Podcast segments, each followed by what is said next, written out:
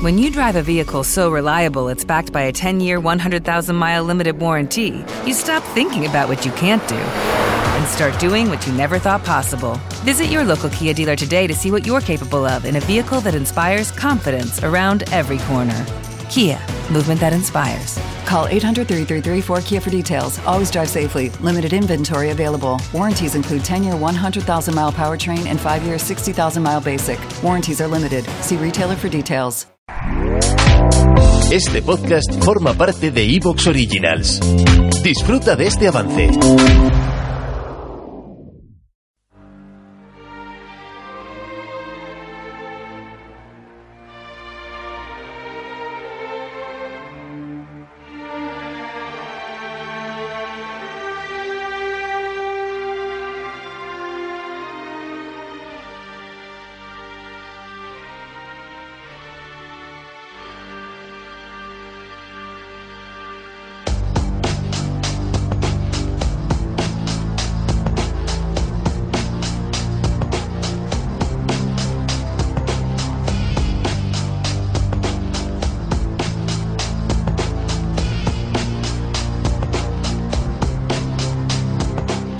Buenos días, amigas y amigos oyentes de Colectivo Burbuja.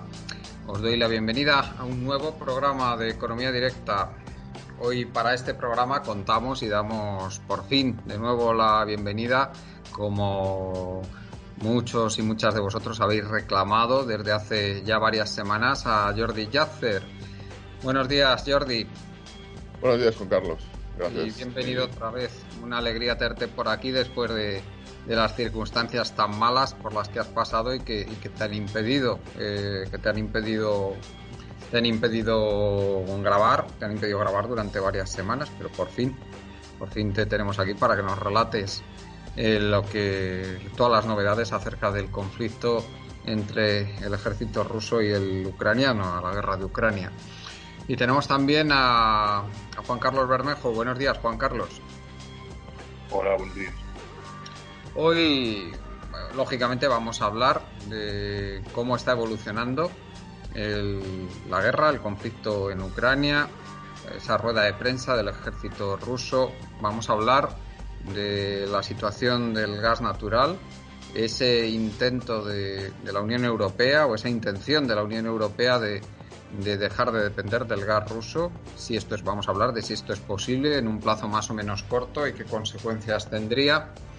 Vamos a hablar de lo sucedido en el Consejo Europeo, especialmente respecto a España, en lo que atañe a España, ese, esa posibilidad de que los precios de la electricidad se desvinculen del, del precio del, del gas, del precio de la electricidad generada con las centrales de ciclo combinado, lo cual sería una excelente noticia mm, para los consumidores españoles y para las empresas, lógicamente.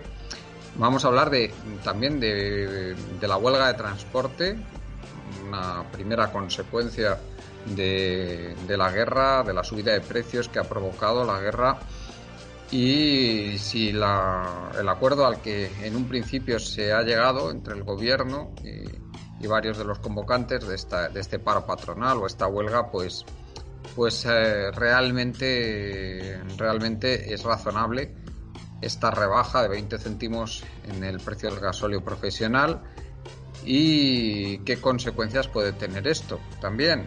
Y, y vamos a hablar también a nivel ya internacional de cómo están evolucionando y cómo pueden evolucionar los precios de los alimentos. Eh, recordemos que Rusia es desde hace ya bastantes años uno el principal exportador de varios de los granos estratégicos, de varios de los alimentos estratégicos del mundo, especialmente de trigo. Y Ucrania también es uno de los principales exportadores. ¿Qué consecuencias puede tener el que se vea afectada por la guerra una de las áreas más productivas a nivel de cereales, de leguminosas o de semillas también, como el, como el girasol, como la semilla de girasol, el aceite de girasol?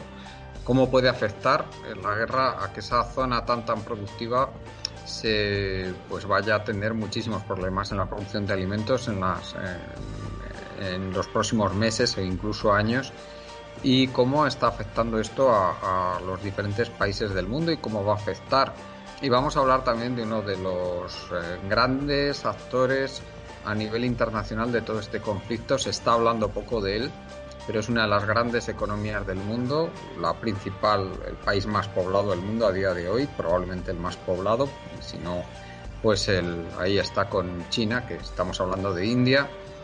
Y la situación que tiene el gobierno indio, la vulnerabilidad de India, tanto a nivel social como económico, ante una subida de precios descontrolada como la que estamos viendo. Recordemos que India tiene amplísimas capas de población que están eh, sobreviviendo a duras penas con salarios ínfimos que se encuentran en una situación de vulnerabilidad extrema, tanto ante subidas de precios de la energía como subidas de precios de los alimentos y cómo el gobierno indio tiene que reaccionar sí o sí si no quiere verse sometido a graves problemas tanto sociales como políticos. ¿Y a qué lleva, a, qué lleva al gobierno indio? A, qué le está llevando? Es nada más y nada menos que a estos acuerdos bilaterales con Rusia que se saltan, como es lógico, esas sanciones impulsadas por los Estados Unidos y por Europa. Y también a qué escenario a nivel geoestratégico nos lleva esto. Bueno, eh, sin más vamos a empezar.